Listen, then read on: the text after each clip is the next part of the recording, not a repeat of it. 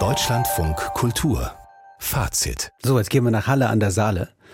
Die Stadt hat Glück. Jetzt schon die dritte wichtige Bundeseinrichtung. Erst die Leopoldina, dann die Bundeskulturstiftung und nun also auch das Zukunftszentrum Deutsche Einheit. Das wurde ja vor zwei Wochen entschieden, dass es eben nach Halle kommt. Und mein Kollege Niklas Otterbach hat die Hallenser ja mal so zwei Wochen feiern lassen. Aber nun wollte er wissen, wie das Ganze langsam beginnt konkret zu werden. Die Party in Halle geht weiter. Im Stadthaus hat die Stadt zur Dankesveranstaltung in Sachen Zukunftszentrum eingeladen. Musikalisch untermalt vom Jazzkollektiv Halle. Gekommen sind Bewerbungsbotschafter, Politiker und Kulturschaffende. Daniel Herrmann ist einer davon. Er leitet den Kunstverein Werkleitz, ein Zentrum für Medienkunst in Halle.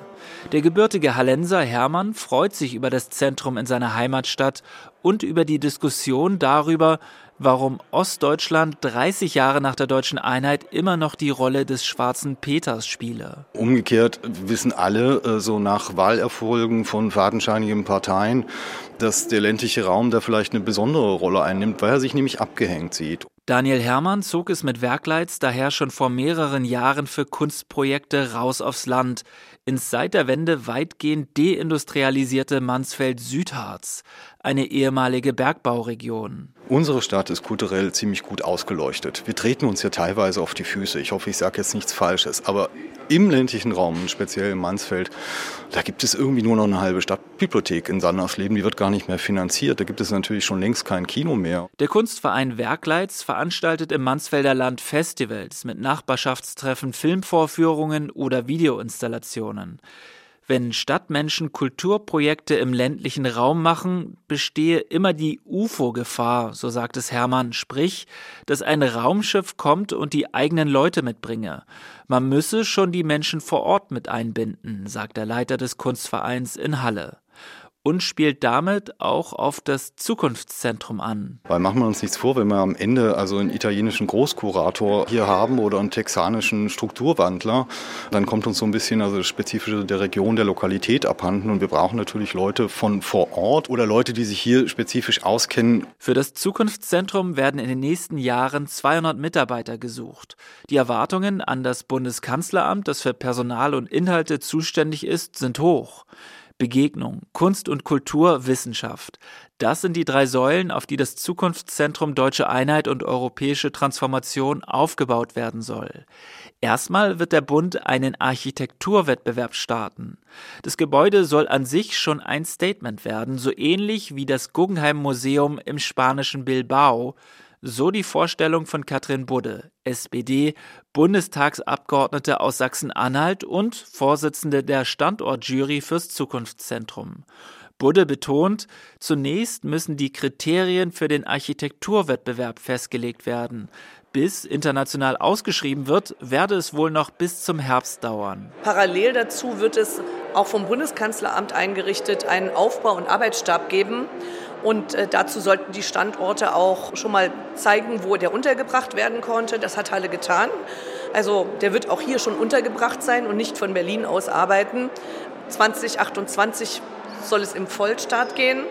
Und vorher sollen aber schon einzelne Dinge arbeiten. Es soll schon Kunst und Kultur stattfinden. Es sollen schon Berufungen stattfinden. Für Wissenschaftler im Zukunftszentrum soll die Arbeit also schon vor 2028 losgehen. Es soll keine deutsche Nabelschau werden. Der Blick, vor allem der akademische Blick, soll sich nach Osteuropa richten. Und das sei auch bitter nötig, sagt Igor Matwiez, 31 Jahre alt. Der gebürtige Ukrainer kam als jüdischer Kontingentflüchtling mit sieben Jahren nach Deutschland. Seit mehr als zehn Jahren ist seine Heimat Halle. Ich habe selbst auch Russistik studiert, also hier auch an der Uni Halle, also Slavistik mit einem Schwerpunkt auf Russisch als Sprache und Kultur und weiß, wie viel Luft nach oben es gibt, wenn man diesen ganzen Wissenschaftstransfer mit Osteuropa ausbauen will. Und dafür ist es natürlich eine sehr großartige Chance, weil wir auch gerade im Verlauf des letzten Jahres des Angriffskriegs von Russland auf die Ukraine auch erlebt haben, wie viel Wissensdefizite in der Gesellschaft noch da sind, was für realitätsferne Bilder noch in den Köpfen existieren, dass die Ukraine teilweise nicht existiert, sogar in manchen äh, Weltbildern. Und da ist natürlich dieses Zukunftszentrum eine sehr große Chance, dieses Wissen zu vermitteln. Der Blick auf Europa, auf ost-westdeutsche Verständigung, das soll das Zukunftszentrum leisten. Ob auch migrantische Perspektiven in Ostdeutschland zu Wort kommen, ist noch nicht so ganz klar. Dabei gibt es viele Anknüpfungspunkte. Halle Neustadt, die Plattenbausiedlung, in der früher die Chemiearbeiter gelebt haben, ist heute Heimat der größten migrantischen Community in Sachsen-Anhalt. Der Verband der Migrantenorganisationen war zumindest in die Konzeptentwicklung für die Bewerbung mit einbezogen, sagt Igor Matwirz. Und ich hoffe sehr, dass dieses große Zukunftszentrum mit den großen Versprechen auch Raum bietet dafür, diese doppelte Unsichtbarkeit von Menschenmigrationsgeschichte in Ostdeutschland und der ostdeutschen Perspektive in Gesamtdeutschland einfach, dass es da stattfinden kann, erforscht werden kann. Das Zukunftszentrum sei eine Riesenchance, sagt der Ukrainer in Halle Igor Matwiez. Und so mischt sich in die Freude auch Erwartungsdruck.